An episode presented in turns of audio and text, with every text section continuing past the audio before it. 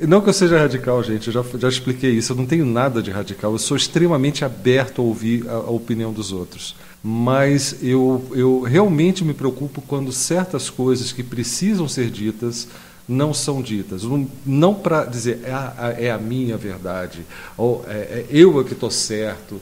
Não é por aí. É, é, eu quero dizer que esses alguns assuntos precisavam, precisam ser discutidos hoje em dia.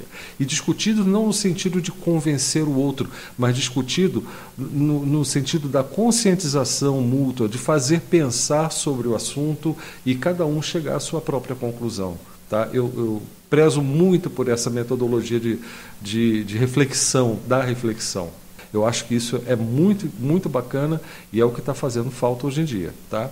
Me incomoda profundamente que a gente tenha deixado largado nos últimos, pelo menos, últimos nove anos, a coisa do software livre ficar cada vez mais embaixo, ser cada vez mais menosprezada é, é, por quem divulga e trabalha com software livre sendo trocada por conceitos é, totalmente permissivos do, do, tipo uma supervalorização do que é open source em detrimento do software livre, ao ponto da gente precisar falar para o pessoal que, olha, aquele editor de textos que você usa, que é super legal, que é da Microsoft, ele é proprietário.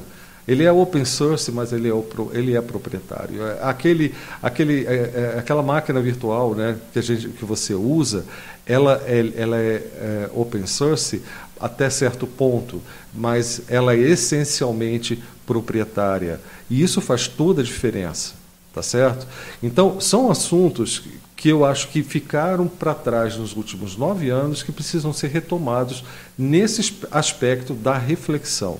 Tá? A gente está vendo a mudança da tecnologia no sentido, já, já coloquei minha cara a tapa aqui no canal para falar sobre isso, que essa mudança na tecnologia está vindo aí sobre containers, containers não, sobre é, é, empacotamentos é, universais, né?